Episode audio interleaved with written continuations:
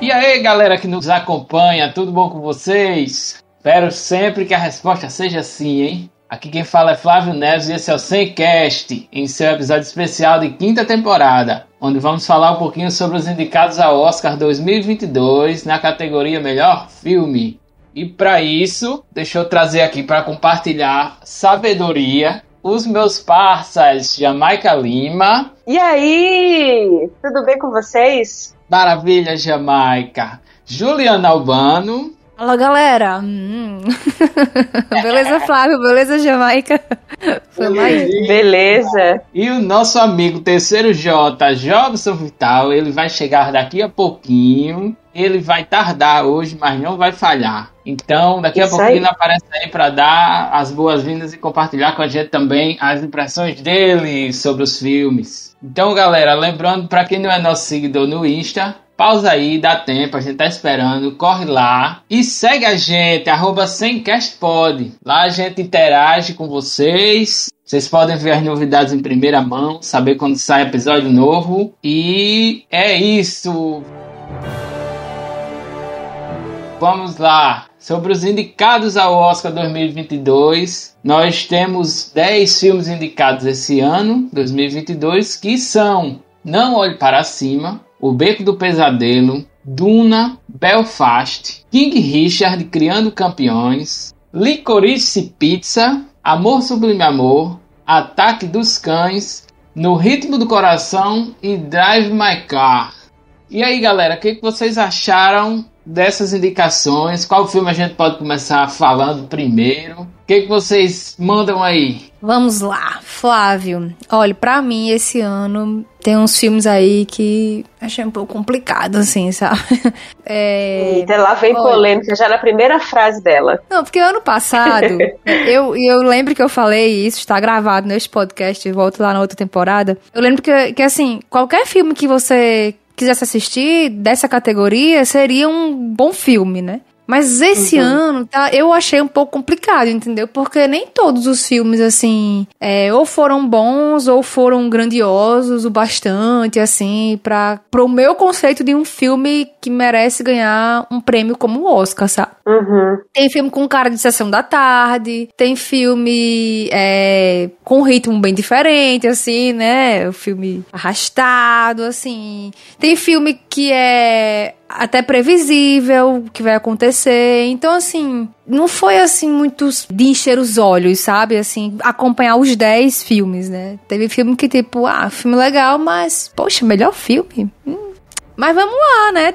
É, eu, eu, eu concordo com Ju quando ela fala assim, não é nem que eu, que eu ache que sejam que não sejam filmes bons. É o que você falou, tem filme ali com cara de sessão da tarde. E já jogo um na roda aqui. No Ritmo do Coração, por exemplo, é um filme que eu acho que tá ali para constar que tá, porque de fato não tem cara de vencedor de Oscar. Mas assim, não deixa de ser um filme ótimo. Eu amei no Ritmo do Coração, acho um filme lindo, sensível, mas tem cara de de sessão da tarde, como o Ju falou. E é isso. Sim. Mas aí, Ju é, e Flávio, será que vocês, assim, não sei se vocês pensam isso também. Será que as produções não foram afetadas também por causa da pandemia? Tipo, muitos filmes foram lançados muito tempo depois, por exemplo. Talvez filmes que estavam previstos para ser rodados ou para ser lançados não conseguiram fazer a tempo, ou não, ou não, ou não conseguiram, de repente, recurso necessário para fazer por causa da pandemia. Não sei, de repente, a, a, gente tem, tenha sentido um pouco disso nessa, nessa temporada temporada de filmes por causa da pandemia. Assim, a pandemia pode ter afetado de alguma forma essa produção ainda. Apesar que no ano passado a gente também foi. O Oscar também foi um pouco prejudicado por causa da pandemia,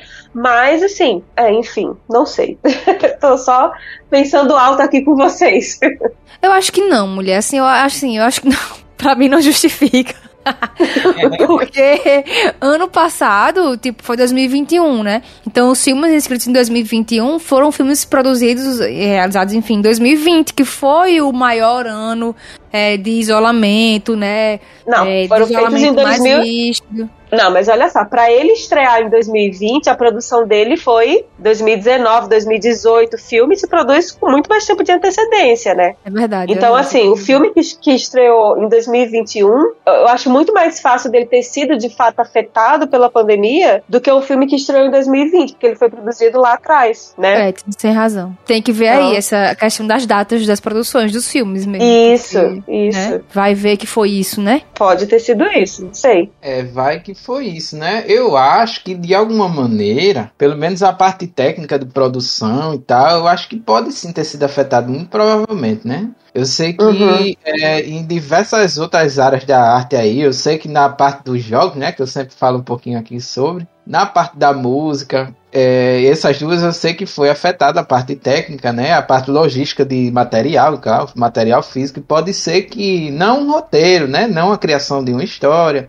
mas a parte da elaboração do filme mesmo provavelmente deva ter sido afetada mesmo. Eu concordo. A parte de execução do filme, Exatamente, né? Executar, exatamente. produzir de fato, né? É, a parte prática de produzir, eu imagino que deva ter sido, né? Até porque é, a gente sabe que teve bastante gente que pegou a doença, né? Teve gente também que Isso. ficou em isolamento, tem gente com agravantes de saúde e tal, que não podia pegar a doença. Então deve ter, né, causado um certo transtorno. Eu não sei até que ponto, porque eu também concordo Uhum. com vocês. Acho que do que eu assisti, né?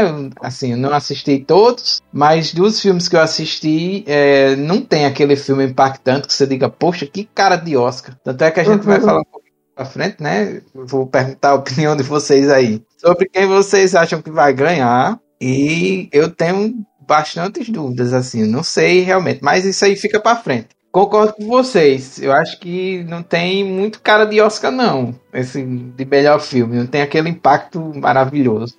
Não é? Pois vamos, vamos começar então, né? é, falar aqui nossas impressões sobre esses 10 filmes desse ano. Vamos. Então, gente, vamos começar falando sobre o primeiro, que vai ser No Ritmo do Coração. No Ritmo do Coração é um filme que estreou em 23 de setembro de 2021 no cinema. Ele é dirigido por Sean Heder. Não vou saber nunca pronunciar o nome dessa pessoa. É, e o elenco tem Emilia Jones, Marley Martin e Eugênio Derbez. A história dele é, conta a história de uma família com deficiência auditiva que comanda um negócio de pesca nos Estados Unidos. E Ruby, a única pessoa da família que escuta, ajuda os pais e o irmão surdo com as atividades do dia a dia. Mas por conta disso, ela é vista como alguém estranho em sua escola. Até quando ela se junta a um coral, onde ela se acaba, acaba se envolvendo romanticamente com um dos seus colegas. Com o tempo, ela percebe que tem uma grande paixão por cantar e seu professor encoraja a tentar entrar em uma escola de música, já que sua voz é linda. Enquanto isso, sua família luta para pagar as contas com o negócio da pesca, pois novas taxas e sanções são impostas pelo conselho local. A jovem então treina para ser aceita na faculdade,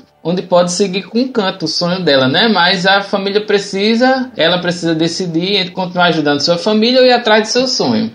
É um drama, nome de Sessão da Tarde, né? O nome do, do, do filme, o título. Total.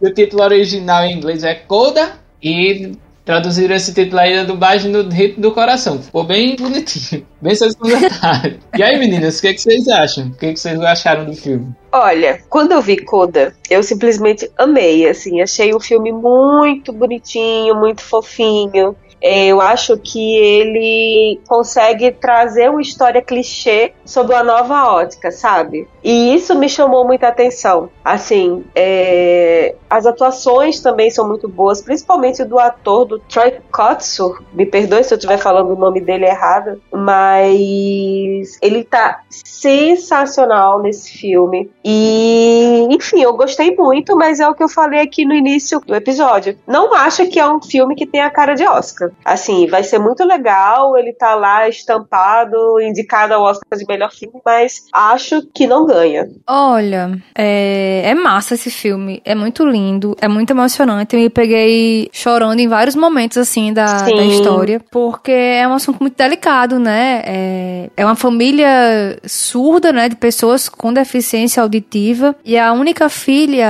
a única filha, porque ela não é filha única, mas enfim, só a menina, né? A Ruby aí, ela é ouvinte. Então ela, ela atua é, ela tem essa missão, essa função muito imprescindível para a família, que ela é a pessoa que é a ligação dos pais e do irmão, que são pessoas surdas, com as pessoas ouvintes da comunidade. Então, assim, ela, ela, é, ela trabalha como intérprete desde muito novinha para os pais, né? É, e pro irmão e tal. Então, ela tem essa responsabilidade, ela tem esse, esse senso de responsabilidade, até que ela se encontra aí nessa, nessa encruzilhada, vamos dizer assim, em que ela tem que optar, né? Em um momento em que diz: e aí, você vai continuar exercendo essa função importantíssima para sua família ou você vai seguir o seu sonho? E ela fica nesse dilema, porque ela percebe o quão eles precisam dela, mas também fica naquele sentimento de que, poxa, eu preciso seguir minha vida. Enfim, né? Esse filme é muito, muito, muito lindo. Nossa, tem uma cena em que ela tá numa apresentação do coral. Ai, meu Deus. E que ela tá cantando e, e os pais e o irmão foram prestigiar né, a, a apresentação dela. Só que, tipo, eu achei assim muito massa porque a gente tá escutando a apresentação, tá rolando, todo mundo lá acompanhando e tal, não sei o quê. E aí chega um momento em que a gente que tá assistindo o filme passa a ver da ótica, né, do, do, do ponto de vista Sim. dos pais dela que não escutam ela. Essa cena Então, é maravilhosa. Fica em silêncio, o som se vai. Você vê a menina se apresentando, mas você não escuta mais nada, entendeu? Ele, ele, ele assim, vê a é reação do público ao redor, né? Mas Isso. pra eles, aquilo ali. Pra eles não, não faz sentido. É. Não faz o menor sentido, assim. E aí eles percebem que as pessoas se emocionam com é, a apresentação dela, com o canto dela, e eles não acessam. Então é um sentimento que eles não conseguem acessar. E isso também frustra os pais dela. Aham. Né? Poxa, inclusive tem um momento que a família tá numa conversa em família, que é até engraçado, porque o irmão tá mostrando pretendentes pros pais no Tinder, Aham. né? E aí, quando ela tá, ela tá, bota um fone pra ouvir música, a mãe repreende, né? Uhum. Não, não pode ouvir música aqui. E a menina fala, poxa, o Tinder pode, né? E É. eles ajudam o filho a escolher uma paquera no Tinder, mas ela não pode ouvir música. E a mãe diz, porque a música não é um programa pra toda a família. O Tinder é, né? Porque eles, eles Eles veem a tela né? e tal, eles conseguem interagir. E assim, é muito tocante isso, porque quando a mãe fala isso, é, a música não é um programa para toda a família, então ela tá falando também de inclusão, de exclusão, Aham. né? É, dentro da própria, da própria dinâmica da família, né? E assim, é muito tocante esse momento do filme lá, voltando pra cena da apresentação do coral, e que é quando também, né, é, a família se toca de que, poxa, parece que o que ela faz é muito bom. É, mas. Eles não têm como nem dizer concordar ou realmente, enfim. Porque eles não acessam realmente essa, esse dom da filha deles, né? Aham. E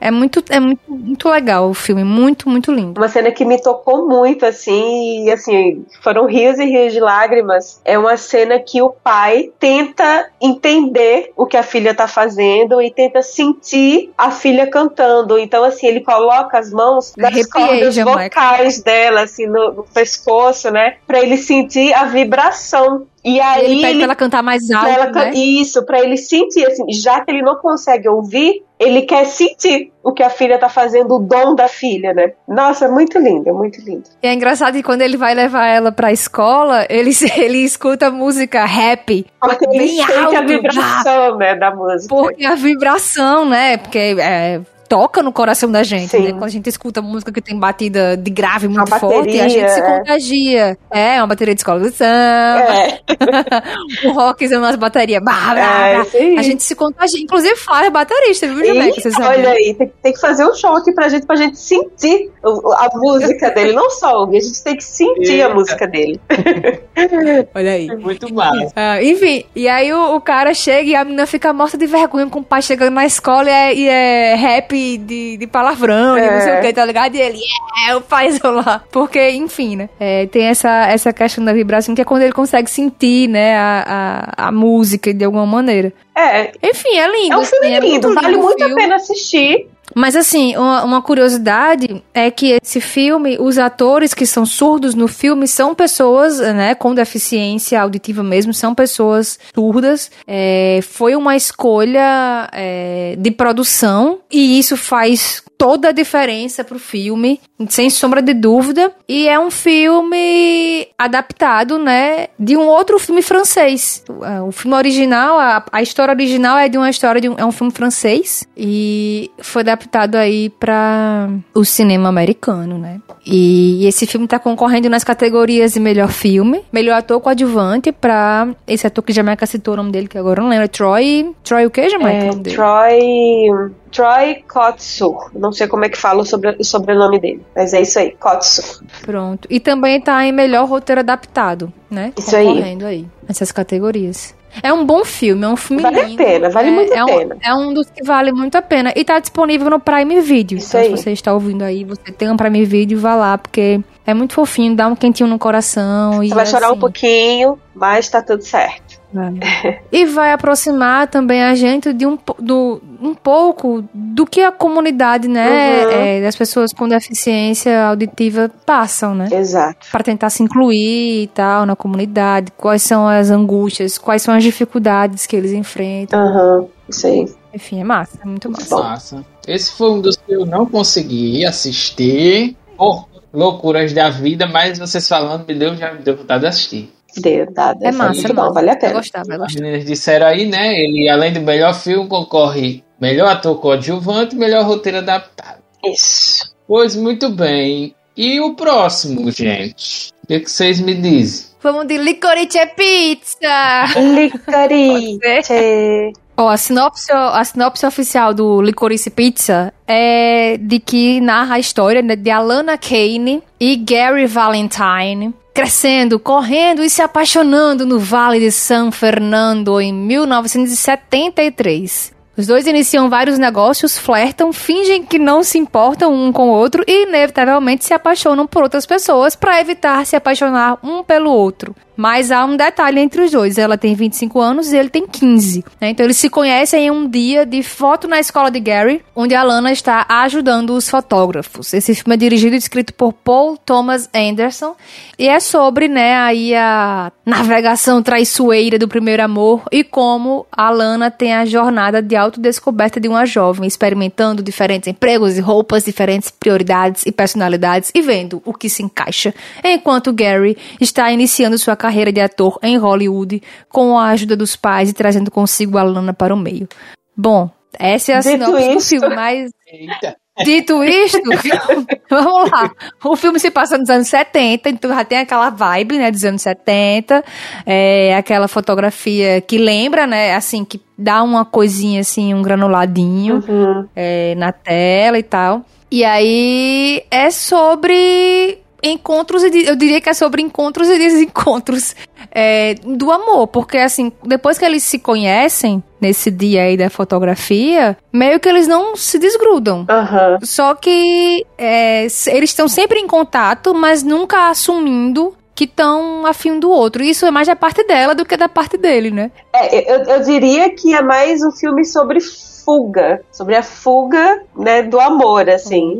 É verdade, você tem razão. Porque- Até porque eles correm que só bexiga nesse só corre nesse filme, mulher. Só corre Jesus amado. Eu cansei só de, só de ver. Mas, assim, é um filme que ele é, se apaixona por ela loucamente, né? Declaradamente. E ela, você percebe que ela gosta dele também, mas ela tenta fugir daquilo ao mesmo tempo que ela não consegue sair de perto dele durante todo o filme, mas ela não quer dar o braço a torcer de que ela também está apaixonada por ele e por causa disso ela começa a se envolver com outras pessoas e nada dá certo, porque o destino deles é de fato ficar juntos. É. E tem um atenuante da idade, né? Pô, é Também, 10 anos é de verdade, diferença. Ele é um é menino verdade, é verdade. e ela já é uma mulher, né? É. Assim. Mas a idade mental deles está ali bem parecida, né? Assim, não É. tá muito.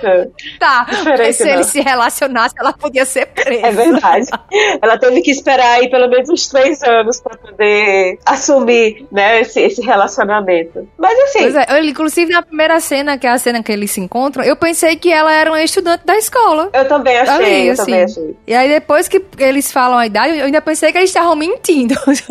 Naquele momento lá inicial, né? Que ela diz é um boy de 15 anos, nada a ver. E eu ainda pensei que eles estavam mentindo, assim, porque o ator não parece que tem 15 anos, né? Ele parece que tem mais. Mas é, é isso, vai lá, Jamaica. Não, assim, é isso, é isso que eu ia dizer. Eu acho que é um, é um filme legal, é um filme bonitinho e tal. Mas, assim, teve algum, uma coisa que me incomodou, porque tem umas cenas, por exemplo, a cena, a cena com, com Bradley Cooper. Pra mim parecia um sketch, assim, uma coisa que não acrescentava muito na história. A cena é, é, é o Champagne, né, que faz também? Que faz o. o faz, o... é. Então, a cena dele também naquela moto, mulher. 15 minutos ele naquele negócio daquela moto também.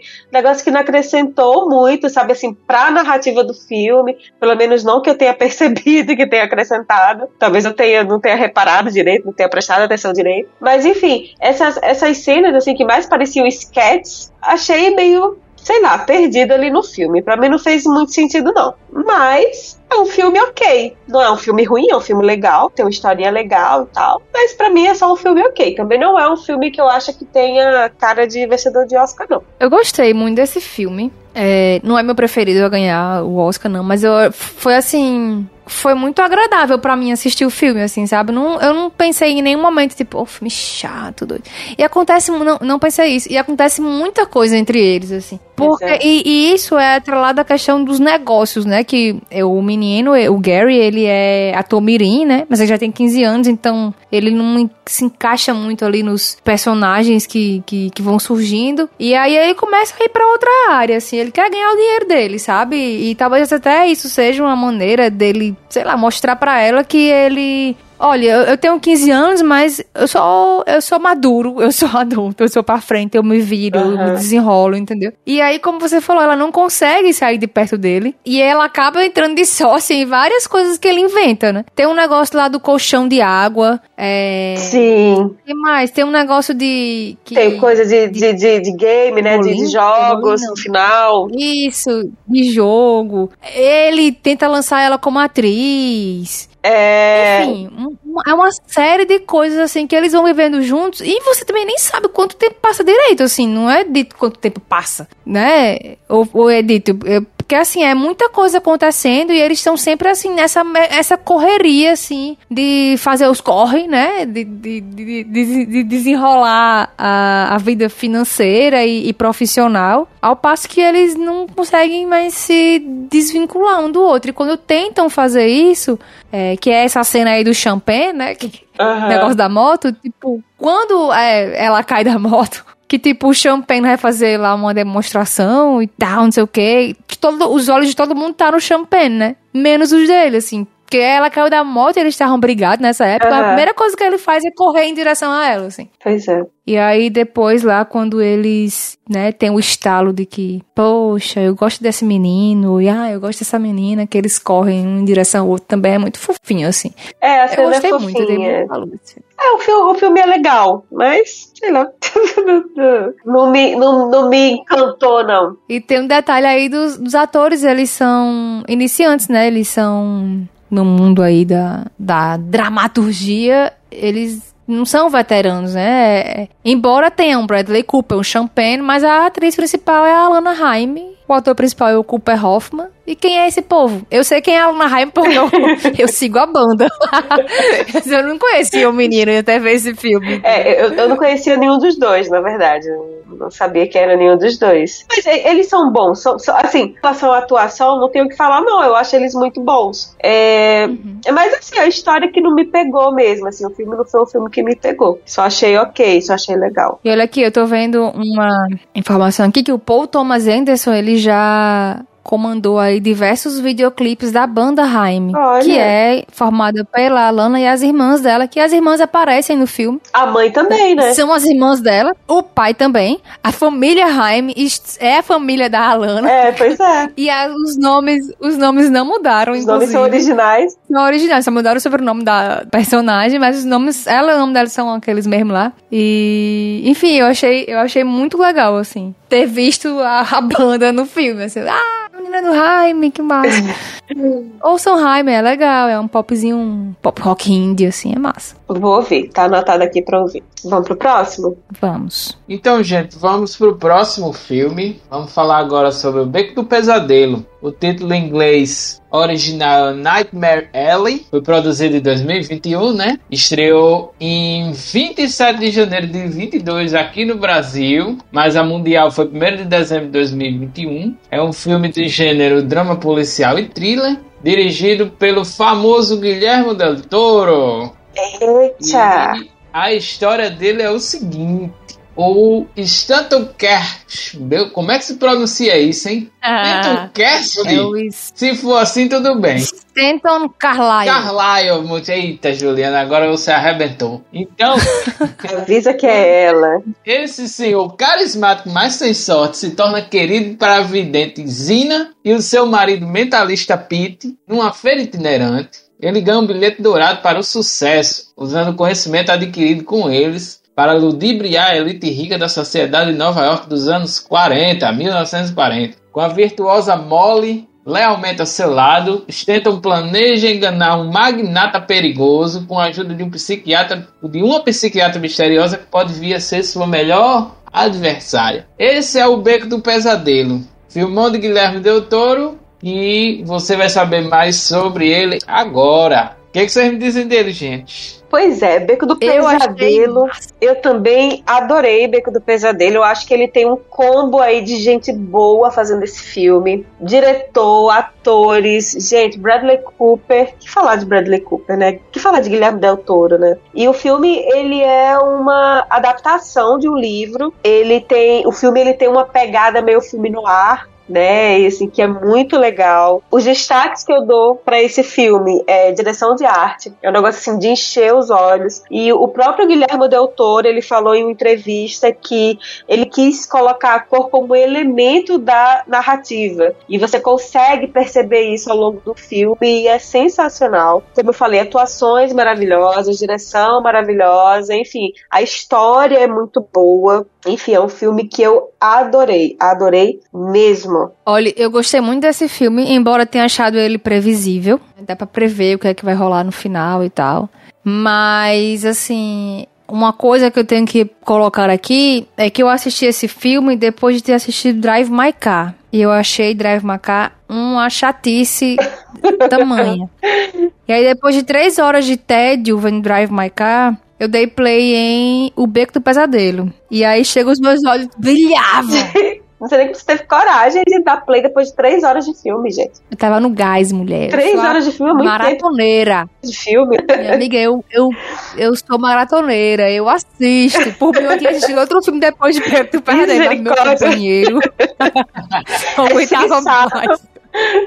Ele não tava aguentando.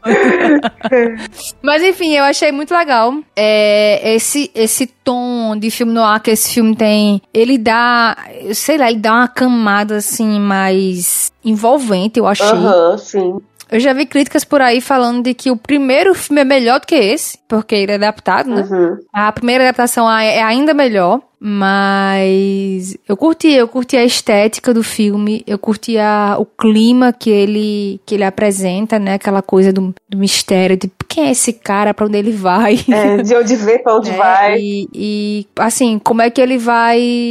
O que será dele, né? Uhum.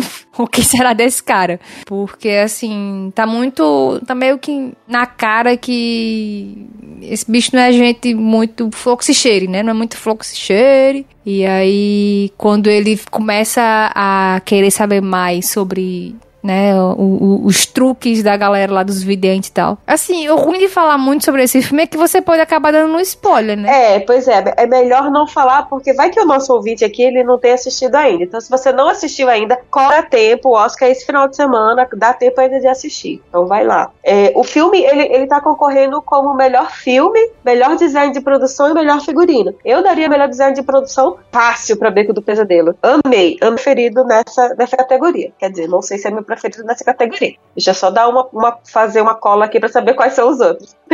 É bom fazer um levantamento, É, né? né? aí a gente fala que o negócio aí depois diz que não é, a pessoa vai dizer, ah, essa pessoa é maluca. Ah, É, é porque É, olha ficou tá, lá, tá ele concorrendo ficou lá. com Amor Sublime Amor, tá concorrendo Ai. com Macbeth, amor sublime Ataque amor. É dos difícil. Cães e Duna, né? É, É difícil É, criar- difícil, é. Não, é muito, é muito maneiro o design de produção. Assim, foi muito, muito bem feito tudo, mas é. Dentre essas opções aí, de fato, não sei não, hein? É, apesar assim, desses aí eu, eu só vi Ataque dos Cães e Amor Sublime Amor, né? O Duna e a Tragédia de Macbeth eu não cheguei a ver. Mas dentre os que eu vi, tá ali pau a pau, eu acho, hein? Tá não. Olha, esse de Macbeth é muito interessante, esse é a tragédia de Macbeth. Porque ele praticamente não tem cenário. Eles, é, ele tem uma estética que lembra muito peça de teatro. Uhum. E é, eles usaram muito a questão, muita luz. Luz e sombra Aham. para demarcar es- esses ambientes. Eu achei esse filme muito interessante. Hum, A tragédia de Macbeth. Então fica aí, ó, mas é, é outro que eu preciso assistir até, até o final E de ele é semana. preto e branco. Legal. Pois é. Mas é, é- é isso que eu tenho de falar de Beco do Pesadelo. Assim, se a gente não. É o que você falou, Ju, se a gente falar muito sobre o filme aqui, a gente vai acabar dando spoiler. E é aquele filme que, que se você der um spoilerzinho, meio que vai perder a graça dele ali no meio. A história em si, Ah. não o filme como um todo, mas a- o enredo, né, em si, pode ser que, que o spoiler estrague aí um pouco o final pra muita gente. Enfim, ele não é um. um- não foi um consenso, né? Assim, é, acho que mais pessoas não gostaram do que gostaram desse filme. Mas eu tô aí no grupo das pessoas que Eu gostaram. também. também. E aí tem esse, esse adendo aí que, enfim, Drive Macar. E aí logo depois o Beco do Pesadelo. Mas eu achei bem legal, assim. Eu achei um filme bem. Não sei se a palavra seria vendável, entendeu? Mas ele é. Ele é, ele, é, ele, é, ele é um filme redondinho. Eu acho que ele tem uma história boa, ele tem um diretor muito bom, muito foda, ele tem atores bons, ele tem um visual maneiro. Então eu acho que é um filme redondo, sabe? Se, se eu fosse dar um adjetivo pra ele, eu diria isso. Ele é um filme redondo. Eu acho que ele é bem, bem feito. A única coisa que me. Que, que eu fiquei tipo, poxa, foi porque eu achei previsível, entendeu? Ficou meio na cara o que, que ia acontecer. É, eu não, eu, eu não consegui ter essa, essa visão, mas assim, eu vi esse filme muito tarde da noite. Eu não sou uma pessoa que vejo filme muito tarde da noite porque eu durmo. Então, talvez eu não tenha. Eu, eu eu não estivesse tão atenta, tão alerta pra pegar essa, esse, esse enredo. Não sei. Enfim, É isso. próximo. Então, vamos falar agora sobre King Richard Criando Campeões. É um filme dirigido por Reinaldo Marcos Green. Tem com- no elenco Will Smith, Angel Ellis e Sonia Sidney. Ele é um filme biográfico, né, inspirado em Richard Williams, que é um pai das famosas tenistas Serena Williams e Venus Williams, que acho que todo mundo conhece. Obstinado em fazer de suas filhas futuras campeãs de tênis, Richard, que é Will Smith quem faz, né? Usa métodos próprios e nada convencionais, seguindo a visão clara do futuro que construiu para as filhas Serena e Venus. Determinado, o pai das garotas vai fazer tudo para que elas saiam das ruas de Compton para as quadras do mundo inteiro. E deu certo, hein? Armado com um plano usado, Richard Williams trabalha para escrever suas filhas na história. Treinando nas quadras de tênis negligenciadas de Compton, Califórnia. Faça chuva, faça sol, as meninas são moldadas pelo compromisso inflexível de seu pai e pela perspectiva equilibrada e intuição aguçada de sua mãe, desafiando as probabilidades aparentemente intransponíveis e as expectativas prevalecentes diante delas. King Richard segue a jornada edificante de uma família cuja determinação inabalável e crença incondicional acaba por entregar duas das maiores lendas do esporte do mundo, Serena e Venus Williams. E reza a lenda que elas, uma delas, eu não me lembro qual foi, era apaixonadinha pelo nosso Guga. Sério? Sério? Só que Guga não tem nada com ela. Sério. Ah, tá, eu chipava. Adoro. Era o casal Fofoca de perfeito, aí não bastidor. É, de besta. de não besta. é, Guga, você podia estar no Esse filme é agora. Pois é. Podia estar no filme. É. É. Olha, eu achei esse filme legal, porque eu adorei conhecer a história delas. Eu também. Pra mim foi, foi o maior ganho. É, eu não conhecia a Venus Williams, eu só conhecia a Serena Williams, né? Assim, de nome e tal, de saber que era uma tenista negra, é, fodona e não sei o quê. E aí, depois, eu até achei que no meio da história lá, a Venus, de alguma maneira, não iria pra frente e a Serena que seria a grande estrela. Mas aí, eu que não conhecia a história, né? Porque as duas são... As duas são sensacionais. São né? lendas, né? né? É. E assim, eu achei o filme muito legal. Ele, ele tem aquela vibe de filme de autoajuda, sei lá, tipo Em Busca da Felicidade. Só que eu, por exemplo, ao comparar com esse, que também tem o Will Smith, Smith na, no protagonismo, né? É, eu achei o outro melhor, sabe? Assim, me captou mais, me emocionou mais. Mas, assim, a, a história dessas meninas é muito interessante. Uma coisa, uma crítica que eu faço, né? Que eu tava até falando nos bastidores antes da gente começar a gravar. Porque às vezes parecia que o filme era sobre o cara, e aí depois parece que o filme é sobre elas, e depois parece que é sobre ele, aí depois parece que você não sabe mais sobre quem na verdade é o filme. E aí eu fiquei um pouco confusa, assim. Acho que faltou um pouco de direção, é, de objetividade, entendeu? É, eu, eu, não, eu não senti isso, não. Eu achei, eu fiquei com essa impressão, assim. Tinha hora que o filme parecia que era sobre ele. Então tava muito focado sobre o ponto de vista dele, as coisas dele. Depois ele passou a, ser, a, a focar muito nas meninas, assim. E aí, tipo, eu fiquei meio assim com o filme, na, na vibe do filme, assim. Mas eu achei interessante. Eu vi que depois, né, depois que vi o filme, vi que tem. Ele é uma figura bem controversa, né, esse cara aí. É, o, o Richard, né? É, assim, eu gostei do filme. Eu acho que claro, a história delas é sensacional. Eu também, assim, eu conhecia mais a, a, a Serena, sabia da Venus, mas, assim, não, não sabia muito a fundo. Quer dizer, eu, eu não sabia a fundo de nenhuma das duas, na verdade. Mas eu conhecia mais a Serena do que a Venus. E, e como já falou para mim também, eu acho que o maior ganho do filme foi conhecer a história delas, conhecer a história do pai delas, tudo que ele enfrentou para treinar e como ele acreditava nelas, né? Como ele era empenhado em fazer elas serem o que elas são hoje. E tá aí o resultado. As meninas são, né, foda. E para mim, o grande destaque do filme, sem dúvida, é a atuação de, de Will Smith. Eu fiquei muito encantada, assim. E uma coisa que eu achei interessante, se vocês forem reparar no filme, é que à medida que o tempo vai passando e o personagem vai envelhecendo, o Will Smith ele vai adicionando vícios, trejeitos no, no, no personagem. E eu achei isso muito legal, assim, um trabalho muito legal que ele fez para esse filme. Mas tá naquela minha lista de filmes que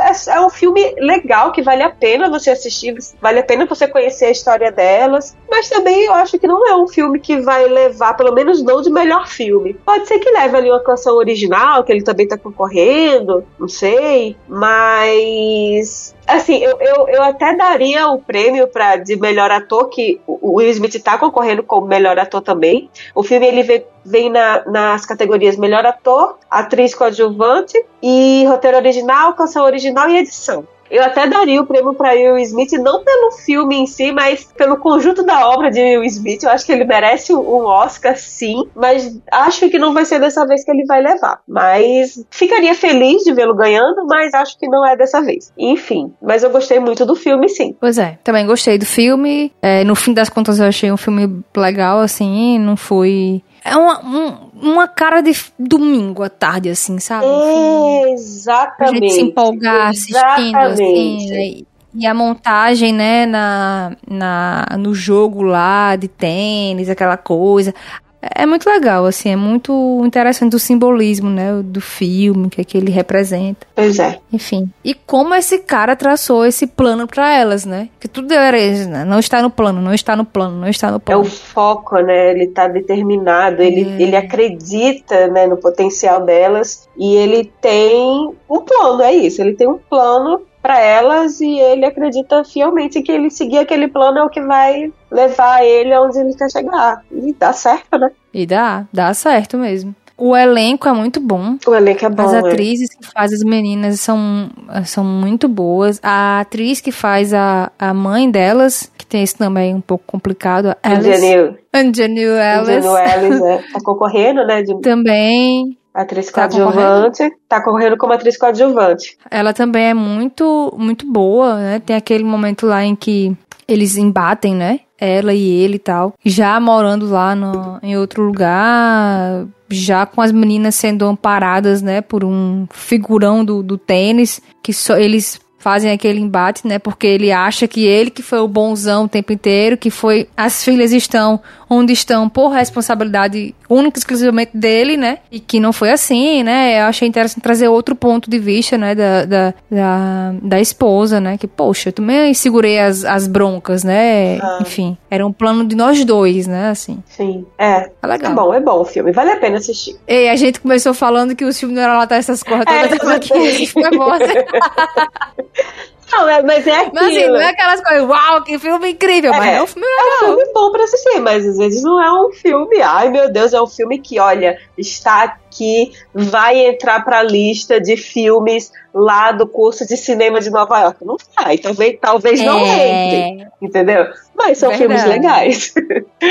Pois é, né, menina? Então, isso aí. Vamos pro próximo. Simbora. Pro próximo. Então, vamos lá. Próximo filme que a gente vai falar é sobre Belfast. Belfast é um filme do gênero drama, dirigido por Kenneth Branagh e tem no elenco Catriona Balfe, Jamie Dornan e Jude Hill. Ele narra a vida de uma família protestante da Irlanda do Norte, de classe trabalhadora, das perspectivas do seu filho de 9 anos, chamado Buddy, durante os tumultuosos anos de 1960. O jovem Buddy percorre a paisagem das lutas de classe trabalhadora em meio de mudanças culturais e violência extrema. Buddy sonha em um futuro melhor, glamuroso, que vai tirá-lo dos problemas que enfrenta no momento. Mas enquanto isso não acontece, ele se consola com o pai e a mãe dele, junto com seus avós, que contam histórias maravilhosas. Enquanto isso, a família luta para pagar suas dívidas acumuladas. O pai sonha em emigrar para Sydney ou Vancouver, uma perspectiva que a mãe encontra e acha meio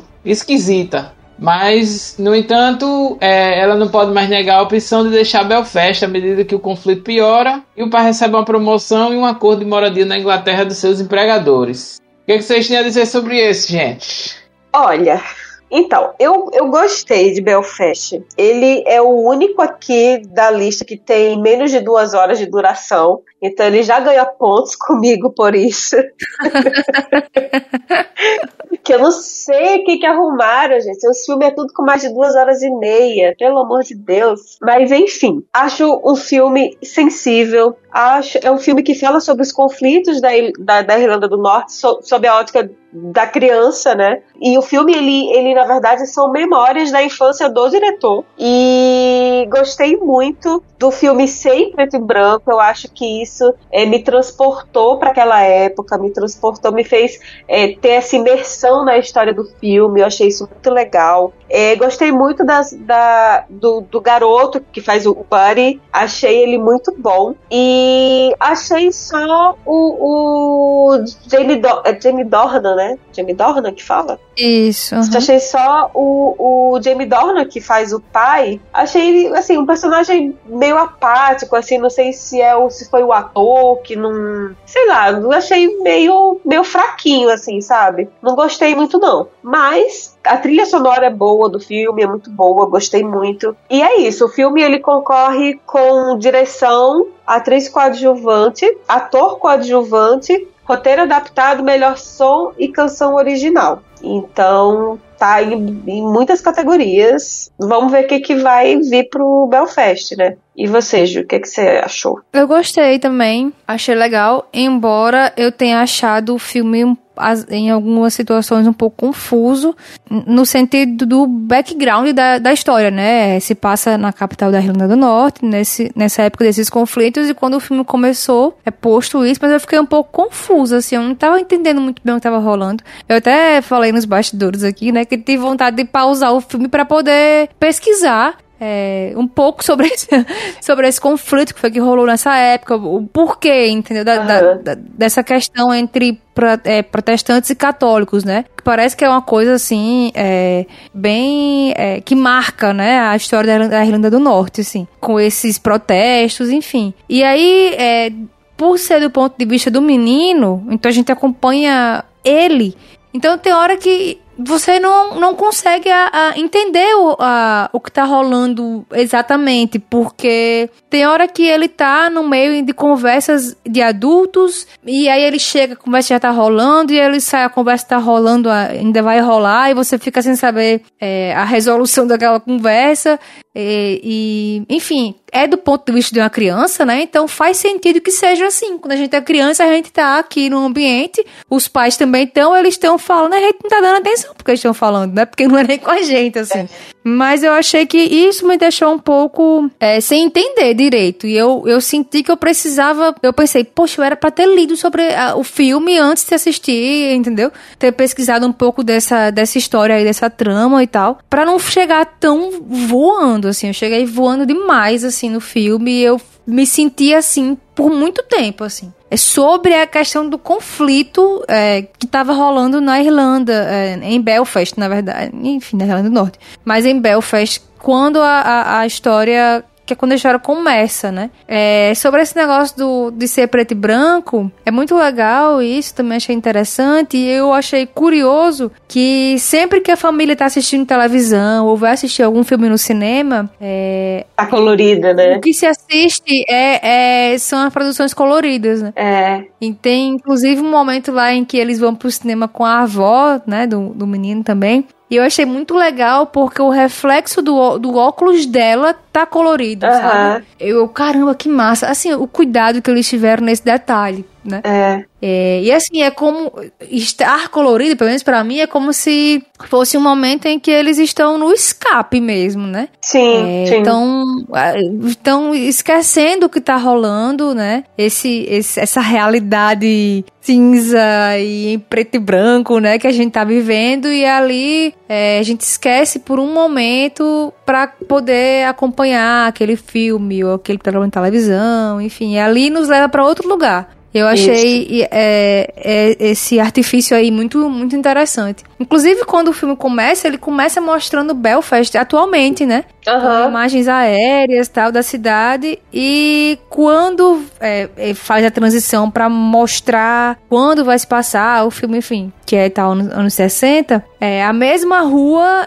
É, eles passam, a imagem passa por cima de um muro e aí a, a rua fica preto e branco, né? É muito legal, né? É interessante porque localizou, né? Localizou assim bem. É, olha, é aqui, tá? O é. é aqui. Atualmente essa é a rua, mas antigamente era, era assim. assim. é, eu achei legal. E eu gostei muito do menininho, do boyzinho que faz o Buddy, né? O Judy. O ator é muito carismático, né? Ele é muito, muito bom. Fofo, Ele é fofo. E assim. Tem futuro. Nossa, eu, eu, eu me lembrei o tempo inteiro de Jojo Rabbit, que é um filme recente, né? Que é também do ponto de vista de uma criança, um menininho loirinho. E aí eu fiquei, caramba, como é legal, assim, o filme que ponto de vista de uma criança. Sim. Mesmo vivendo um, momento, um momento bem difícil, né? complicado, né? né? Bem, é. bem, bem, bem, pesado. É. Mas assim, e aí, é, sobre essa questão de, de, a gente acompanhar a criança, ao, ao, passo que a gente não sabe como é que vai se resolver a questão do, do dilema dos pais dele, né? Porque o pai recebe uma oferta para trabalhar na Inglaterra, né? E a mãe não quer ir porque ela quer viver e continuar em Belfast, que é o lugar onde eles moram e tal. E aí eles estão nesse dilema e a gente não sabe o que, é que eles estão se resolvendo. aí a gente acompanha o menino, tipo, que é chamado para roubar coisa no mercado do vizinho. Fazer coisas é, de criança, né? Exato, a gente vê como é que ele tá lidando com o primeiro amor, ele é apaixonado pela menininha da sala de aula dele. A relação com os avós também é muito fofo, né? Sim. Inclusive, o, os atores que fazem os avós, os dois estão tão, tão concorrendo, como atriz coadjuvante como ator coadjuvante. E é, é, é muito bonitinho, assim. O, o, filme, é, o filme é, é, é, gracinha, né? É um filme gostosinho de assistir, é. assim. É um filme rápido, uma hora e meia, uma hora e quarenta, mais ou menos. E tem uns diálogos muito legais, assim. É, principalmente do menino conversando com o avô e com a avó. Ah, eu, eu amei. Eu amei, eu amei essa, essas cenas deles. É muito, muito legal, muito legal mesmo. Eu gostei, gostei muito de Belfast. Eu gostei também. Vamos ver, vamos ver o que, é que vai sair aí pra Belfast. Não sei, assim, é, ator coadjuvante, eu gostei muito do ator que faz o avô, mas ele tá concorrendo com o cara que tem minha torcida total, que é o Troy Kotsur, do No Ritmo do Coração, uhum. e concorre com outros dois atores de, de Ataque dos Cães, então, assim, eu acho que vai ser uma disputa difícil para ele. E de, de atriz coadjuvante, a minha, assim, ele tá concorrendo com uma das minhas preferidas também, que é a Ariana DeBose, de Amor Sublime Amor, tem Kristen Dust, de Ataque dos Cães. Assim, vai ser difícil, vai ser, olha, não sei, não sei, não sei o que esperar desse Oscar. de verdade. a Ariana DeBose, a Ariana DeBose andou ganhando aí muita coisa, pois né? É, As premiações sim. anteriores, ela tá, tá levando aí muitos tá prêmios para casa. Tá. É isso. Próximo? Próximo. Próximo.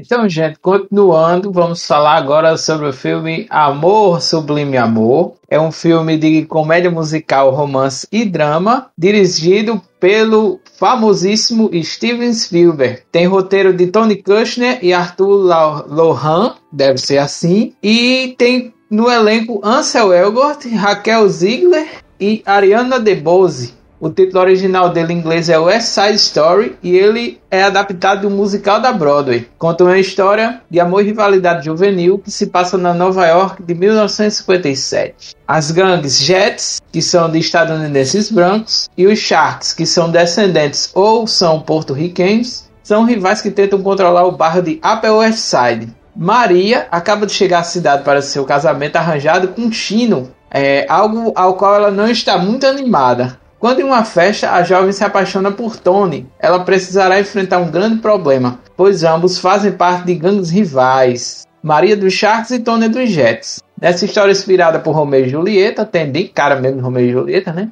Os dois pombinhos precisarão enfrentar tudo e todos se quiserem celebrar esse romance proibido. Musical, gente, e aí? Olha, é, Amor Sublime Amor, para mim ele é um, um, musical clássico hollywoodiano, sabe? Aquela pegada de musical clássico. Ele é uma adaptação de uma peça da Broadway. Em 61 fizeram o filme, né? E agora essa versão do Steven Spielberg é um remake. É um filme que eu gostei muito, inclusive tá aí na minha listinha de filmes preferidos desse ano. Eu sem dúvida daria para ele o prêmio de melhor filme, porque eu gostei gostei muito. Fotografia, cenografia, é, são elementos que bebem muito da fonte do teatro, e isso eu achei muito interessante. As movimentações de câmera, as transições do filme são muito legais também de assistir, de ver. As atuações também são muito boas. A Arena DeBose está maravilhosa no filme, eu gostei muito dela. Inclusive, uma curiosidade é que a atriz Rita Moreno, que faz nessa versão do filme do Spielberg, ela faz a Valentina, ela foi quem fez o papel de Anitta lá no longa de 61. Enfim, gostei muito de Amor Sublime Amor. Também está concorrendo aí em várias categorias, né? Tem direção para Steven Spielberg, atriz coadjuvante com a Ariana DeBose, melhor figurino, melhor som, melhor fotografia e design de produção. Muitas categorias aí técnicas. Acho que tem grandes chances. Esse foi um filme que eu achei a estética dele me lembrou muito a filmes, né, musicais dos anos 50 e tal. É, a gente, inclusive, assistiu recentemente, né, Cantando na Chuva. E aí os tons das cores, né, nas roupas, no cenário e tal, me lembrou muito. Azul, por exemplo, tá muito próximo da, daquilo. Então achei, que, achei interessante essa coisa de emular a fotografia daquela época, né. É, eu, eu gostei também das relações ali, como é colocado a, a gangue latina, né, na cena em que tem uma, um duelo ali de dança, né? A, a gangue latina com roupas quentes, aí a gangue americana com roupas em tons frios, né? Com azul predominantemente. Enfim, eu acho esses elementos sempre muito interessantes. Também gostei da, da Ariana DeBose, eu achei ela muito maravilhosa. A, as cenas de dança são muito massa. Nossa, muito bom, muito bom mesmo. Embora eu não tenha achado é, esse filme assim, esse filme não entrou na minha lista de meus filmes preferidos musicais, assim. Eu queria muito assistir o primeiro, de 61, na verdade, né? Pra poder também fazer, assim, os paralelos. Mas achei legal. É, é, é um filme. É bacana, é bonito, é interessante. Mas, assim. Eu não comprei o romance do casal principal. É, eu acho que talvez isso tenha feito com que eu não me apaixonasse pelo filme, né? Eu não me apaixonei pelo casal principal. Eu não comprei aquele romance, eu achei que foi construído muito rápido, sabe? É, ah, foi primeiro amor, primeiro amor à primeira vista. Não consegui comprar, entendeu? Não me convenceu que foi uma primeira vista. Talvez tenha faltado alguma coisa, algum elemento, ou mais um tempinho para eles interagirem, até que rolasse. Ah, meu Deus do céu, eu lhe amo, entendeu? Mas assim, eu acho que essa, essa só rapidinho, só pra, pra não perder isso aí que você falou, essa questão do romance, eu vejo muito, assim, me, é, é mais uma coisa que me remete muito ao teatro, que as coisas são mais rápidas, sabe? Então eu acho assim que como eu já tava meio que ali me sentindo meio que na peça, no palco, no, no, palco não, mas na, na plateia de uma peça de teatro, talvez é, é, é o, o, o, cenário foi algo que me, que me remeteu muito ao, ao, teatro, então talvez eu tenha comprado mais fácil esse romance, assim, por eu ter associado muito ao teatro, de fato. Então, não sei. Essa foi a minha percepção. Inclusive, eu achei interessante você falar que te remeteu ao teatro, né? Porque realmente eu não tinha olhado por esse, por esse ângulo aí, não. Mas, e faz sentido.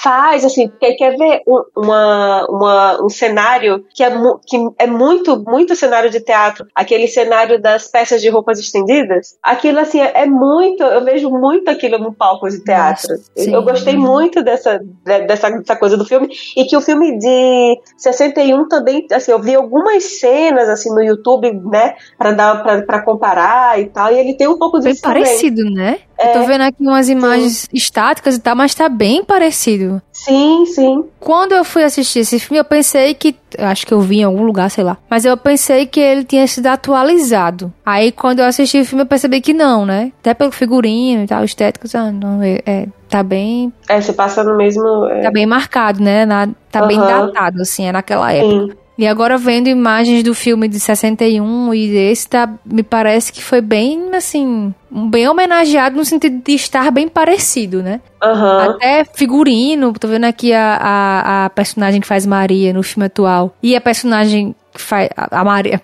que faz não, a atriz que faz Maria atual e no anterior, com o mesmo estilo de vestido branco com um cintinho vermelho, entendeu? Tô achando que foi bem referenciado aqui.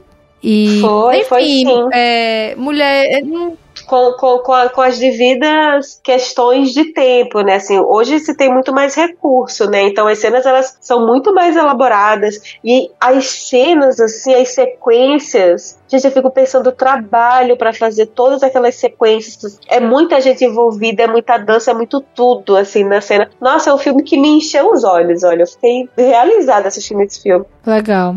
E, e ele tem um, umas, uns enquadramentos bem, bem legais, né? Os movimentos de câmera, assim, bem bacanas. Muito assim. legal, muito legal. Aquela coisa de, de, uma, de uma cena que começa e, e aqui termina ali. Nossa, achei sensacional. Uhum. Pois é, mas aí faltou isso para mim, o romance não me cativou. Eu não me apaixonei junto com eles, entendeu? Assim, uhum. nem por ele, nem por ela, nem por eles dois juntos. Eu achei muito eu não sei se faltou química no casal principal aí, mas. Ah, não achei não. Achei que eles têm química, sim. Mas assim, agora você falando, assim, é, é que para mim, assim, a história é legal, fala sobre, sobre intolerância, né, e tal. Sim. É, mas para mim a história em si nem foi tanto que me chamou, me chamou mais atenção. Acho que o que me despertou mais foi a parte técnica mesmo do filme. Acho que foi o que me encantou, assim. Uhum. Uhum. Não foi nem tanta história em si. Que eu achei uma história boa, ok, mas enfim. É, pois é. Enfim, a, a, a Ariana DeBose realmente tá muito, muito massa. Eu gostei muito do do casal dela, ela e o Bernardo, né, que é o irmão da Maria e tal. Eu achava uhum. eles bem calientes, assim. Eles emanavam um, um, fogo, né, que era proposital, lógico, que, que, o povo, quando representa os latinos, é assim, né, com um fogo uhum. no rabo que não tem fim.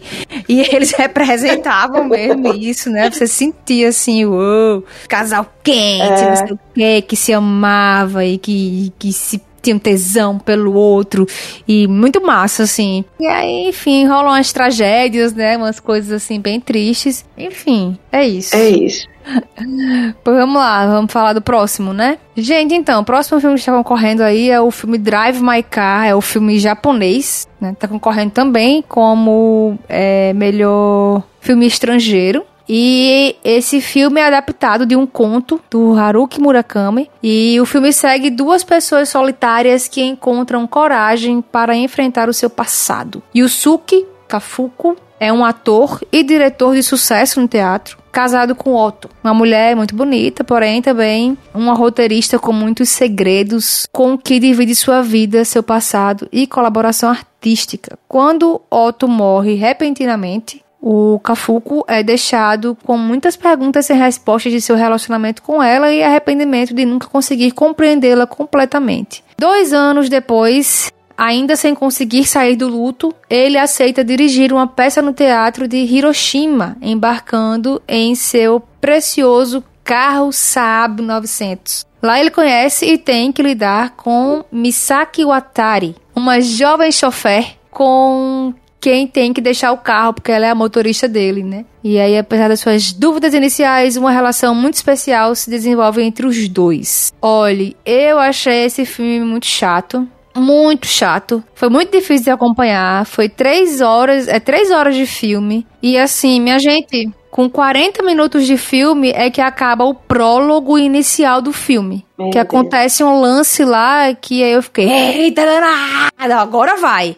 E aí não vai, o ritmo continua o mesmo e tal. Que deve ser um ritmo característico de filme japonês, como eu nunca vi filme japonês, então eu não sei falar. Mas assim, é um filme de um ritmo muito lento, muito cansativo, muito parado.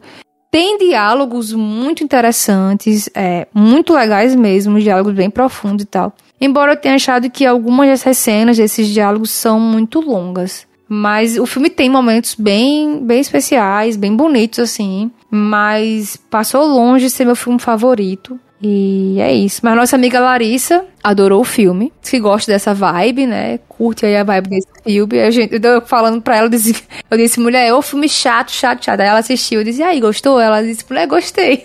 Enfim, aquelas coisas, né? É a subjetividade da arte.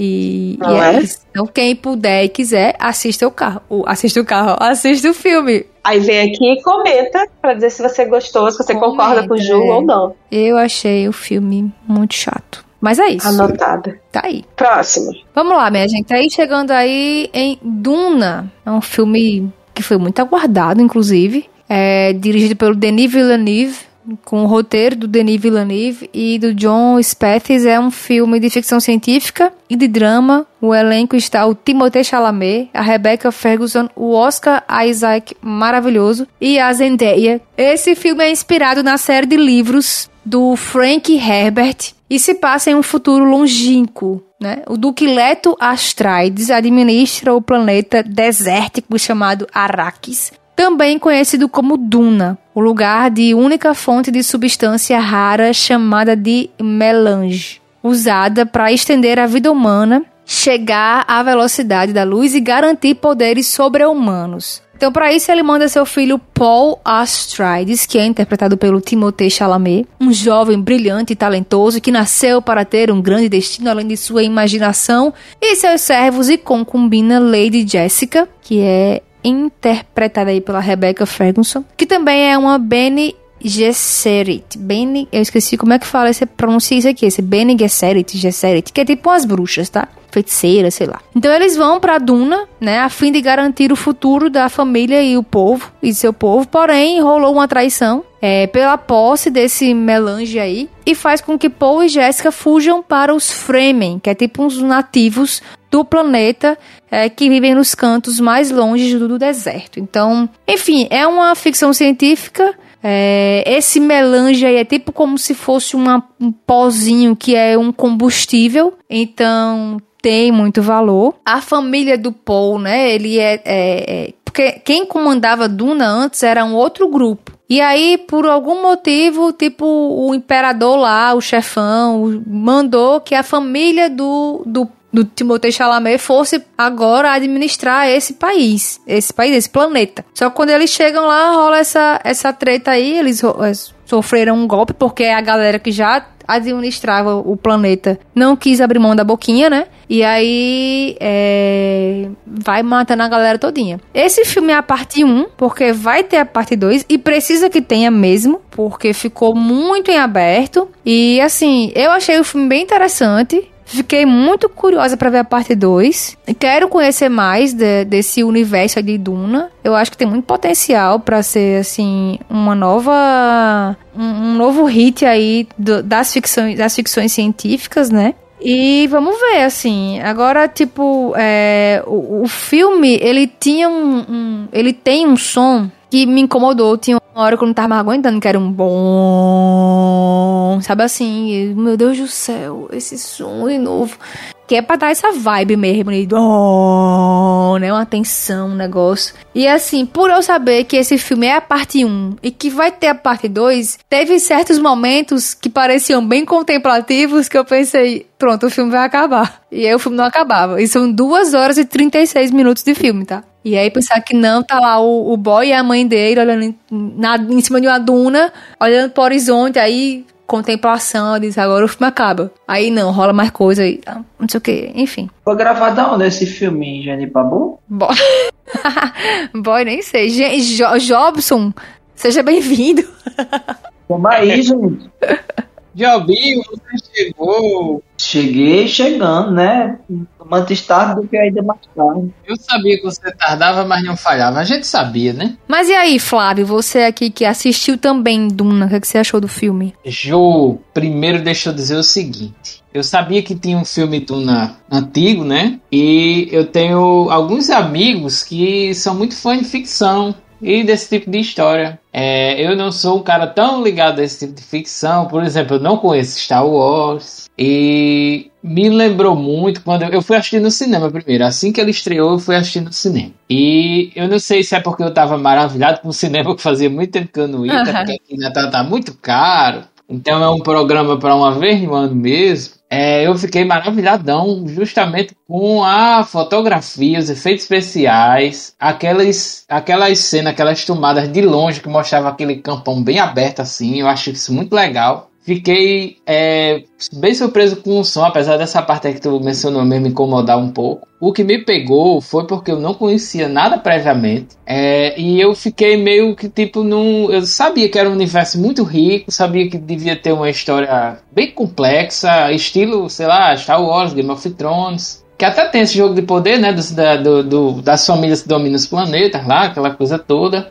Só que para mim, que fui como leigo, ele não. Assim, a história me deixou também com muitas lacunas. Eu sabia que aquilo ali. Depois eu vim também saber que ia ter uma parte 2 e também acho que merece, porque até para quem não tá muito por dentro da história também ajuda a contar mais um pouco da história. Não fica tanta ponta solta como ficou para mim. Mas é, no geral eu achei o filme bem legal. Tem essa pegada meio Game of Thrones, né? De, de das famílias num futuro bem distantão, que é no ano 10 mil e pouco, né? Depois da. Eu nem lembro qual é o ano que se passa. 10 mil e alguma coisa o ano. E é nesse universo, ou seja, a, aquele, né, a raça humana começou na Terra, que eu achei legal também, não é um universo paralelo nem nada do tipo. A raça humana começou na Terra, só que como adquiriram aquela a tecnologia de viajar à velocidade da luz, né? Aí uhum. colonizaram planetas e tal, aquela coisa. A atuação da galera, eu só achei pouca participação de dos coadjuvantes, né? Não sei se tu achou isso também, Ju, mas tipo, Zendaya aparece pouquinho. Jason Momoa também aparece pouco. Aquele ator que eu acho sensacional, o Javier Bardem, ele aparece até mais ou menos, mas também achei, assim, né? Uhum. Grandes atores, mas que aparecem pouco, assim, no filme. Achei que dava para dar uma evidenciada maior nele, mas no geral achei o filme muito bom, principalmente aos olhos. É graficamente, sei lá, como fala, muito bonito. Fiquei ansioso também para a parte 2 e fiquei curioso para saber um pouco mais da história do universo. Eu acho que é tipo Game of Thrones ou Star Wars que não cabe num filme, merece uma série mesmo. Uhum. É. Eu tenho só uma, uma, uma adendo para fazer, que vocês falaram do som. É, a trilha sonora é do Hans Zimmer, que uhum. é um pica dos picas aí, do, um dos picas, né, do, das, das trilhas sonoras. Tem das filmes como Piratas do Caribe, Batman Begins, Interestelar, Rei Leão. Ele fez um monte de filme aí bom e, enfim, a origem também é dele, a origem que tem uma, uma trilha muito, muito marcante, assim, também é dele. Enfim, só porque vocês falaram aí do som, aí eu lembrei disso. É, é porque, ah, Flávio, sobre ah, os outros atores, né? É porque eu acho que esse filme é bem, bem introdutório mesmo, pra gente entender quem é o Paul, qual era a família dele, esse poder que ele tem, que ele herdou, herdou da mãe, né? É meio dom, é meio feitiçaria, o que, que é aquilo ali. E, enfim, eu acho que no filme 2, talvez essas relações com essas pessoas seja mais, né? Mais trabalhada, né? Mais trabalhada, eu acho, né? Eu achei legal, eu achei muito bom, Duna. Gostei. Bem, achei um filme bom. Eu acho que. Quais são as categorias que ele concorre, Ju? Deixa eu ver aqui. Eita, ele concorre consultar numa os papiros. pancada, viu? Concorre a um monte, né? Melhor filme, melhor roteiro adaptado, melhor figurino, melhor trilha sonora, melhor som, maquiagem e cabelo, efeitos visuais, melhor fotografia, melhor edição e melhor design de produção. Tome! Um monte de categoria técnica. Deve levar alguns, né? Pois é, deve levar algum. Já Maca deu a dica aí do som, deve levar. Mas na minha opinião, o que levaria tranquilão, efeitos visuais, caramba. Fotografia também maravilhosa. Achei muito massa, muito bem. É massa mesmo. né? E eu só não sei, como a gente tava dizendo aqui desde sempre, né? Se é um filme pra ser o melhor filme de 2022. É tão Na estranho. minha opinião, não é. É, não. Na minha humilde opinião, de pessoa que não vota, não sou votante do Oscar, mas não é meu Pois preferido pra ganhar. E olha que vai, vai ter voto popular esse ano, hein? Dá, dá pra votar lá. Tem os indicados da, da votação popular já rolando, já pode votar lá no Twitter, quem quiser. Eita. Quem estiver Ai, ouvindo mentira aqui. essa, essa, essa, essa votação popular, mó besteira, viu? Vai ganhar Camila Cabelo com Cinderela. Ah, mulher, deixa os inteiro fazer o nome deles. E aí, vamos pro próximo? Bora. Próximo. Agora, agora a discussão vai ser pesada, porque todo mundo assistiu esse aqui, né? É, agora vai começar a bancada. Gente, próximo filme se chama Não Olhe Para Cima. É um filme de comédia, uma comédia bem sarcástica, dirigido por Adam McKay e roteiro dele também. Conta no elenco com famosíssimos Leonardo DiCaprio, Jennifer Lawrence e Meryl Streep. Título original, dessa vez foi traduzido literalmente Don't Look Up. E esse filme conta a história de Randall Mindy, que é o papel que Leonardo DiCaprio faz, e Kate DiBiase, de Jennifer Lawrence, que são dois astrônomos que fazem uma descoberta surpreendente de um cometa orbitando dentro do sistema solar que está em rota de colisão direta com a Terra. Com a ajuda do Dr. Oglethorpe, Kate e Randall embarcam no tour pela mídia que os leva ao escritório do presidente, da, da presidente Orleans, que quem faz é Mary Streep, e do seu filho Jason. Com apenas seis meses até o cometa fazer o impacto. Gerenciar o ciclo de notícias 24 horas e ganhar a atenção do público obcecado pelas mídias sociais antes que seja tarde demais. Isso se mostra tudo chocantemente cômico. Porém, a dupla terá que fazer mais do que falar a chocante notícia para o público, já que ninguém quer acreditar neles ou muito menos dar notícias tristes para o mundo. Um retrato de uma realidade de um futuro extremamente próximo, que para mim não tem nada de futuro. O que, que vocês acham, gente? Se isso aí já, já tá não tem nada de futuro, isso aí já, tá Já acontecendo vivemos. faz tempo. É verdade. Qualquer semelhança com a realidade é mera coincidência. Lembrando que isso é uma obra de ficção, hein, gente? Lembrando que isso é obra de ficção. Tem nada de realidade naquilo, hein, gente? Pelo amor de Deus.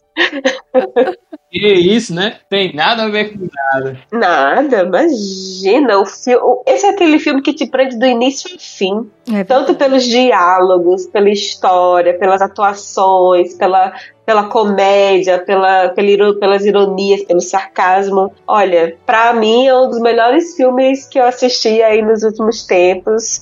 Gostei demais, demais, demais de Não Olhe Pra Cima. Nossa, sei nem. Enfim, é isso. É um filme maravilhoso. Ganha. melhor filme? Acho que não. Mas é um filme que, se você. Ah, eu quero assistir é, três filmes só que estão concorrendo ao Oscar. Assista Não Olhe para Cima, vale a pena. É muito bom mesmo. As discussões que ele levanta são muito interessantes. E o curioso é que quando o, o, o roteirista fez a, a, o roteiro pro filme, ele estava se referindo à questão climática, né? O que ele queria criticar quando ele fez a proposta do filme era o aquecimento global e como as pessoas se relacionam com essa temática, né? De não levar a sério, de não se importar blá blá blá. Só que caiu tão perfeitamente para o que a gente tá vivendo atualmente com esse vírus, caiu feito uma luva, assim. Uh. Sim. E com, e com o tanto de barbaridade que aconteceu, é, dos, de, de vários líderes, né, é, mundiais. Sim. Não só no Brasil, né, assim, vários lugares, Não, né, isso aconteceu. no- Nos então. próprios Estados Unidos mesmo, né? Sim, exatamente. Então, assim, é, é,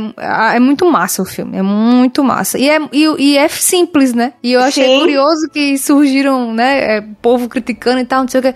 Tipo, o filme é simples e o povo já não entendeu, né? Então, poxa. Alguma coisa dizer, né? Tem que ser um desenho, então. não é, doido. Pois é, né? Pois Difícil. é, tem que ser um desenho. É, eu, eu acho que é um filme que ele teve o time perfeito. Acho que foi uma das coisas que fez ele ter tanto sucesso, assim. É que foi o time perfeito, né? Assim, foi nesse momento, saiu nesse momento que a gente está vivendo. Então, assim, as coisas parecem que se encaixaram. Então, aí torna o filme mais irônico, mais engraçado, aquele que você tá vendo. É, assim, aquela coisa, é rir pra não chorar. Seria cômico se não fosse trágico. É bem isso. Eu também gostei muito do filme, gente. Eu, eu comecei a assistir em partes, né? Porque, enfim, mas era um filme muito bom. Fiquei muito ansioso para continuar assistindo. E muito bonitinho, a coisa do cometa. Acho que algumas nuances do filme, como aquela. É, aquela, aquela personagem. Esqueci a, a cientista lá, né? Que Uhum. A Jennifer Lawrence. meio que foi taxada e normalmente na sociedade, né, pela arqueologia da loucura de Foucault, é, o lugar da loucura tem sido os- das pessoas que têm trazido essa coisa de um da sensatez do adoecimento da sociedade, né? E aí normalmente são marginalizadas, jogadas lá no mapa de hospício. Porque quer ouvir a verdade, a verdade é essa. E aí é o que fazem com ela, né? Analisam a diminuir, fazem memes, ao ponto de a silenciam, a ponto dela ir mesmo ficar no anonimato, né? Pesado. E tem muitas coisas no filme, caramba, que dá pra ver, sabe? Mas é, é, pequenas nuances, como, sei lá, aquela coisa lá do, dela medir no, no aplicativo de dieta, né? A data de colisão, as pessoas estarem mais preocupadas com o lance lá dos artistas, né? Sim. trair o outro enquanto o mundo tá prestes a se acabar e a coisa da pessoa dizer, não, tem que dourar a pílula. Poxa, o mundo vai se acabar, meu lindo. Como é que a gente doura essa pílula aí, hein? E é interessante também como eles adotam, né? Assim, fala muito dessa questão da comunicação, da mídia. Mais uma vez aí o papel da mídia. É. Interessante como, como os cientistas eles adotam uma estratégia porque eles querem passar mensagem. Eles vão tentando passar mensagem de diversas maneiras, né? E vão perdendo a paciência algumas vezes, né? Os dois acabam, enfim, sem querer dar spoiler mais já dá. Mas é interessante a maneira como eles também adotam uma estratégia né, comunicacional. Dizer, não, vamos fazer aqui um show pop mesmo aqui. e a galera faz uma música falando sobre o fim do mundo. E doideira, né? Como a, a ganância é ilustrada, como aquela parcimônia maldosa e de um, de um jacaré, de um crocodilo, né? Dos grandes empresários aí também é mostrada, né? Cara, muitas coisas. A caricatura, a Trump, né? Clara, assim, escancarada. E todos os idiotas e imbecis aí que os cercam. Só pensam em dinheiro, que em relações utilitaristas. Cara, achei fabuloso o filme. Pode crer. É massa mesmo esse filme. E o que eu achei bem interessante do filme, este eu não sei nem se eu falo, é que o, fi- o mundo acaba, tá ligado, doido? Eu pensei que, que o mundo não ia acabar, mas o mundo acaba. eu achei massa que o mundo acabou, entendeu? Porque pra mim foi surpreendente, assim. Tudo que os cientistas, as, as autoridades disseram que ia acontecer, aconteceu. E assim, tipo, olha isso, viu? Vocês não ligaram, vocês não deram atenção, vocês não se importaram com o que a ciência disse. Teve muitas chances de evitar. Isso. Então foi abortada no momento que não deveria ser abortado. é, a coisa lá de, de, de, ser uma coisa que é sem escutar mesmo os cientistas, né? Um, um pseudocientificismo. Não vai dar certo. É, pegando. É, aconteceu na pandemia mesmo, né? Pegando estudos sem evidência, não porque alguém disse Sim. vai dar certo, né? O lance lá de botar aquela sonda lá para explodir de uma maneira toda tosca, né? O que a gente viveu com a, com a hidroxicloroquina, né? Não, existem estudos que apontam, não sei o que. Nada a ver. Cara, é a ilustração perfeita de tudo que a gente tá vivendo. Até uma onda, se eu entendi bem, mas eu entendi assim, com o Elon Musk, né? Nessa parada aí. Que é um cara que tem milhões e bilhões de bilhões de dinheiros, mas não é muito é, preocupado com muita coisa, não, a não ser a fortuna dele e a não ser aparecer. Pois é. Eu achei também é, essa parte aí, tira onda com um monte de coisa americana e não tem como a gente não associar com o que acontece aqui no Brasil, né, também. Ju falou que achava que, né, ficou surpresa porque o mundo acabou. Eu também não sabia se o mundo ia acabar, mas eu torci tanto para que acabasse, sério mesmo. Meu Deus do céu, não. Esse povo passando por isso tudo, dessa maneira tão doida, rasa, e ridícula. Esse mundo merece acabar. Não, não, é possível, não. Isso aí vai acabar. Eu tô sempre pra que acabasse. Cai, meteoro, cai, cai, não isso não. Eu juro. Pelo amor de Deus. Se for daqui uns 30 Mas anos. Eu tô sim, eu vou dizer. pra aquele, tomara que a gente saiba né, é, agir um pouquinho melhor, que nem isso eu tenho esperança, mas tomara que a gente saiba agir um pouquinho melhor.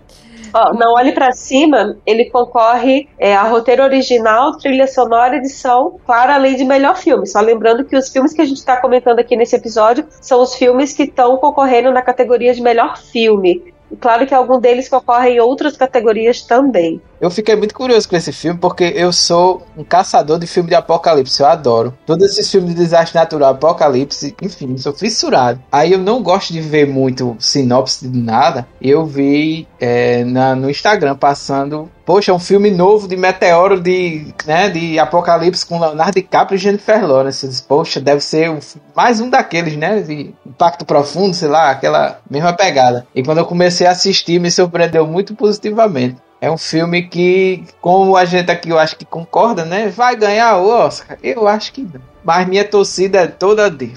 Eu acho que, inclusive, a campanha da Netflix para essa categoria de melhor filme tá toda voltada para Ataque dos Cães. Então. Sim, também acho. Vamos falar dele então? Vamos, né? Então vamos correr para ele. Gente, Ataque dos Cães, filme de 2021, gênero drama, que conta a história de um fazendeiro bem durão que trava uma guerra de ameaças contra a nova esposa do seu irmão e o seu filho adolescente, até que antigos segredos venham à tona. O que, é que vocês acharam? Eu achei massa esse filme.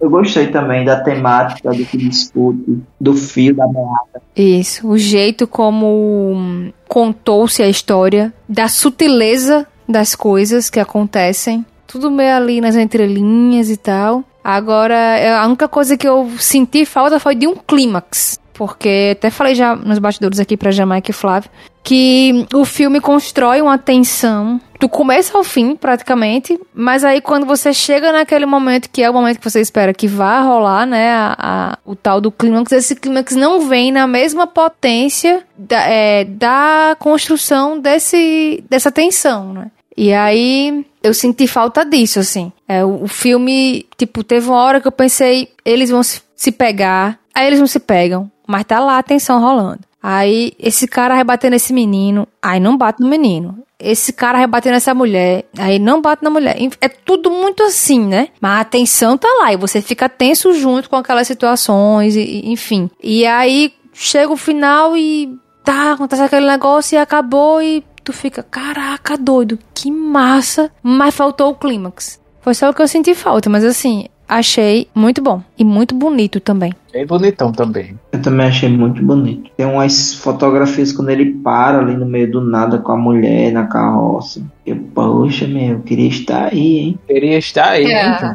Muito bem, eu achei legal. Eu achei um filme muito massa porque eu acho que é o meu gênero preferido. Não sei se eu posso falar isso, mas eu vou falar. Eu acho que o meu gênero preferido é esse, drama da vida real, assim. Lembrou muito um filme que tem na Netflix de 2017, se eu não me engano, chamado 1922. Muito bom, e é cara. também um drama da vida real que eu achei bem legal. Foi pro E também o Diabo de Cada Dia também me lembrou muito essas duas coisas. E achei um filme massa, é, como, como mostra lá o que uma pessoa pode, uma pessoa ruim que destrói da família pode causar, né? O, o tanto de distúrbio, assim, de alteração que ela pode causar e o quanto às vezes o luto e a morte é, é, é, é meio cruel, mas é a vida falar isso, né? O quanto a morte e o luto de uma pessoa rapidamente se transforma em um bem-estar, uma alegria, um- uma mudança de ares. Eu achei muito legal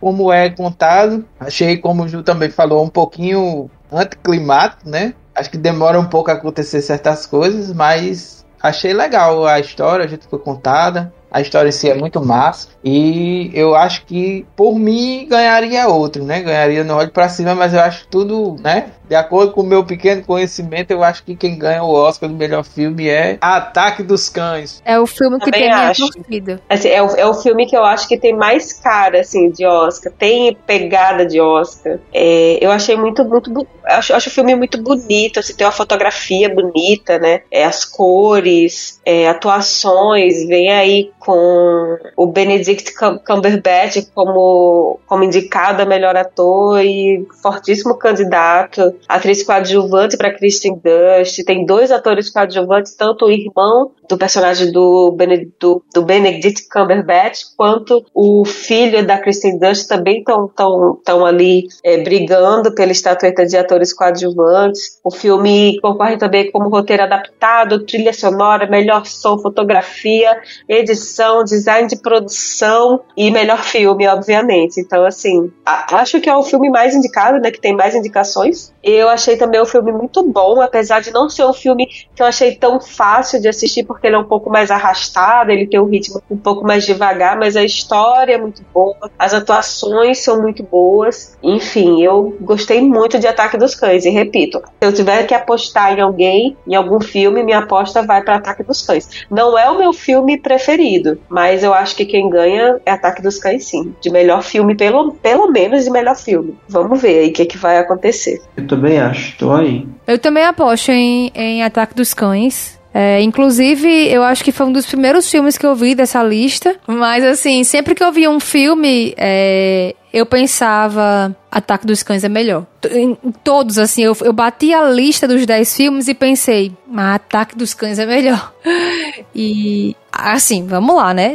A gente falou aqui de todos os filmes, e são bons filmes e tal, alguns mais, mais legais que outros, mas cada um com a sua, dentro da sua proposta, né, naturalmente, mas assim, depois que eu vi, não, Ataque dos Cães é melhor, e aí eu aposto que ele vai ganhar e eu desejo que ele ganhe. Tá bom. Anotado aqui, seu palpite. Ó, o meu predileto foi Não Olhe Pra Cima. Gostei muito, achei muito bacana. Mas eu também acho que quem vai ganhar é Ataque dos Cães, sabe? Que é legal, gostei bastante também. Mas eu também acho que faltou esse clímax aí. E quando terminou, eu fiquei assim, pô, terminou? É sério mesmo? Claro que, poxa, né? Pô, claro que o boyzinho fez, enfim, fez aquela batata lá, assada. Foi esperto, né? Foi esperto. É, mas é isso. Notem aí também o meu palpite, tá? O boizinho foi frio e calculista. Frio e calculista. É esperto, não sei se por bem ou por mal, né? Fica aí. Eu achei que eu tava afim também, sabe? Eu fiquei assim, poxa, vai rolar um. Eu pensei que ia rolar um romance ali. Minha cara. Não era? Ai, vamos para o, o- as montanhas caçar não sei o que. Aí eu, a rocha, vamos se É pegar. agora.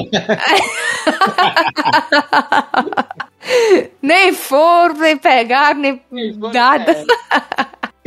Era um filme todo tempo no quase, né? Isso! É. Boa, Flávio. Quase rolou, quase foi, quase. Foi. Quase teve- rolou uma agressão, quase rolou uma Quase. pegação, quase rolou não sei o quê. Muito bom. Pois então, concordo com vocês. Eu torço bastante para não olhar para cima, que casou como uma luva, calçou bem na mão de todo mundo a temática do filme, mas creio que quem vai ganhar melhor filme seja Ataque dos Cães. As outras categorias tem muitas outras aí pra escolherem, mas melhor filme é Ataque dos Cães. Mais um voto. Isso aí. Foi unânime? Aí, Acho que foi. foi acho que unânime. foi unânime. Unânime, foi unânime. E, e assim, se esse filme ganhar, vai ser o primeiro filme de streaming que vence um Oscar, né? Então já, já é histórico, assim, isso acontecer. Que tá rolando uma campanha fortíssima contra, né? A galera que é mais, mais conservadora, né? Mais, enfim, todo Sim. canto tem, mas a galera que é mais presa, mais apegada, vamos dizer assim, ao Uhum. lance do cinema, o filme pro cinema, enfim. Mas. É, vamos ver o que, que vai É acontecer, né? Vamos ver. E aí, semana que vem a gente volta aqui no, no episódio pra falar. Não pra falar, né? Pra, pra, ver, pra ver se a gente estava certo. Né? se É, a gente Ataque dos realmente ganhou. É isso aí, a gente repercute depois, né? Pois é, isso aí. É a cerimônia? A cerimônia é dia 27 de março, domingo. 27 de março. Tá bem pertinho. Ou Então vamos embora? Então Vamos. é isso, né? Vamos encerrar? Bora. Então, gente, foi muito bom estar com vocês aqui. Flávio, Ju, Job chegou depois, mas chegou, chegou chegando, como sempre. E a gente se fala, se vê. Quer dizer, a gente, a gente não se vê, né? Mas a gente se ouve semana que vem. E tô ansiosa aí pra ver esse Oscar no final de semana. Fechou. Fechou. É isso aí. Valeu, Jobs, Jamaica, Flávio, foi massa. Valeu vocês três. Foi massa. Muito bom. É nóis. Até a próxima, gente. Até mais.